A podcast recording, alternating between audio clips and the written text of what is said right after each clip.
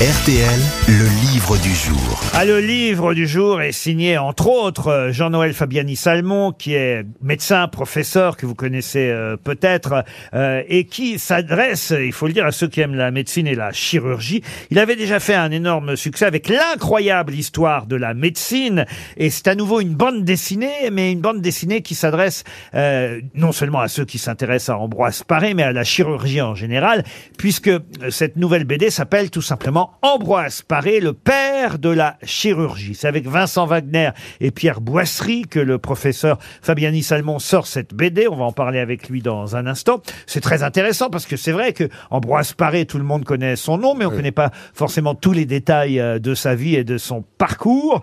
Et à un moment donné, dans la bande dessinée, ce sera ma question, évidemment. Euh, Vous essaierez, euh, je dis bien vous essaierez euh, d'y répondre. Ce serait bien d'y répondre vite parce que je voudrais pas faire patienter le professeur au téléphone trop longtemps. fallait prendre des gens plus intelligents. Hein.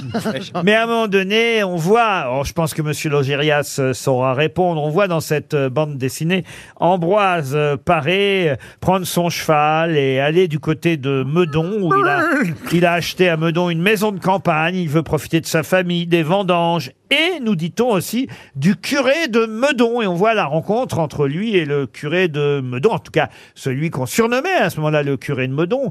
Euh, je suis pas sûr qu'il a fait beaucoup de messes là-bas à Meudon, mais en tout cas, qui était le curé de Meudon, personnage très célèbre c'est de un cette écrivain, époque. non? Oui, un écrivain. Ah oui, c'est ça, ouais. Il dit d'ailleurs, on le voit dans la BD, il dit curé sans paroisse, docteur sans patient, écrivain sans livre, la vie me pèse, mon bon Ambroise, dit-il à Ambroise Paré. Mais de qui s'agit-il? J'ai j'ai pas compris, il était pas du tout curé du coup Si, il était quand même Si, il était prêtre au quand même départ, curé. mais c'est après peu les curés, on leur donne euh, des, des, Oui, oui, des- une- des- Il n'a jamais rien écrit, donc c'est pas Bossuet. Ah si, si, il a écrit. ça. Rabelais. Et c'est Rabelais, Rabelais, ouais. François Rabelais. Bonne réponse d'Éric Logérias. Bravo. Bonjour, professeur Fabiani Salmon. Ils se sont vraiment rencontrés, Ambroise Paré et Rabelais? Ah, bien sûr, on le raconte en tout cas. Vous savez, Ambroise Paré, c'est le XVIe siècle. Alors il rencontre tout ce qui est important au XVIe siècle. Et entre autres, il rencontre en effet euh, euh, les, les- les écrivains et les médecins, surtout parce qu'il ne faut pas oublier que Rabelais a été formé à Montpellier et qu'il est médecin aussi. Et alors le, le livre, la bande dessinée, rend hommage à un autre personnage que personnellement, je dois avouer, je ne connaissais pas bien, qui s'appelait André Vézal, le plus grand anatomiste de la Renaissance.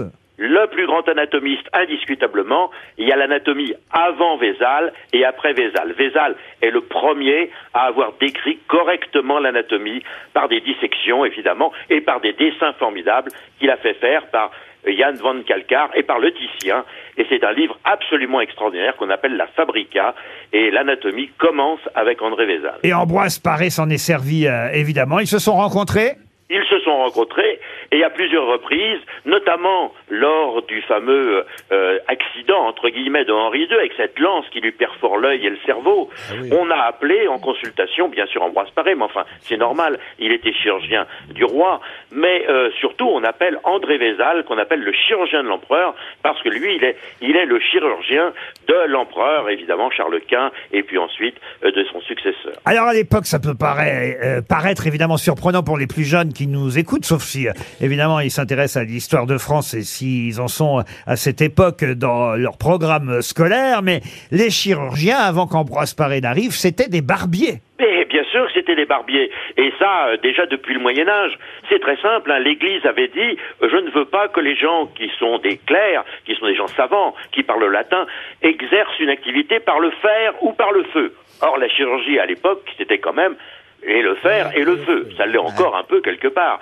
Et puis, pourquoi les barbiers? Eh bien, parce que les barbiers, il faut qu'ils fassent les actes simples, mais surtout parce qu'ils ont des lames qui coupent. Ce sont les seuls qui, depuis le Moyen Âge, ont des lames qui coupent. Et pour percer une peau, il faut une lame qui coupe. Rendez compte Et- Parce que c'est redevenu à la mode le barbier aujourd'hui au, au, au 21e siècle, mais on n'y va pas pour de la chirurgie. hein. Ou alors on y va après s'il est très mauvais.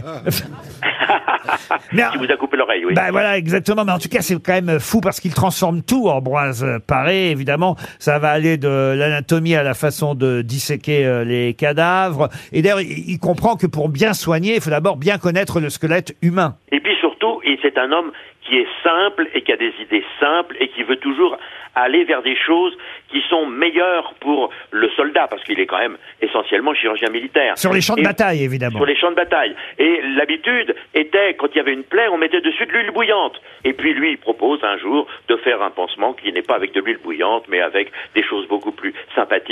Et finalement, il s'aperçoit que ça va beaucoup mieux. Il n'était pas savant hein, au départ. Lui, il connaît pas le latin au Il départ. ne connaît pas le latin, il n'est pas savant, c'est un pauvre petit barbier. Et les gens de l'université le considèrent euh, vraiment comme un petit laquais, comme rien du tout.